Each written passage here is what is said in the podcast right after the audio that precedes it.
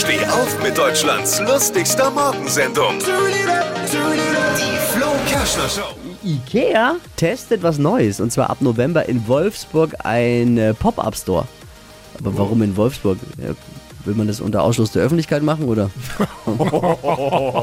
Ist ein 75 Quadratmeter großer Laden in einem Einkaufscenter, in dem man dann sich in Zukunft beraten und bestellen kann.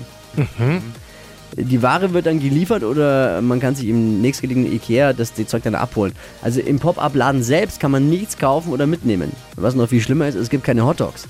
Oh, Hey, da kann man nichts kaufen, keine Teelichter, keine Fleischbällchen. Und der große Nachteil für alle Eltern, man kann seine Kinder nicht mal abgeben. Was soll das, Ikea? unnötig. Absolut unnötig. Alle Gags von Flo Kerschner in einem Podcast. Jetzt neu, bereit zum Nachhören. Flo's Gags des Tages. Klick Hitradio N1.de.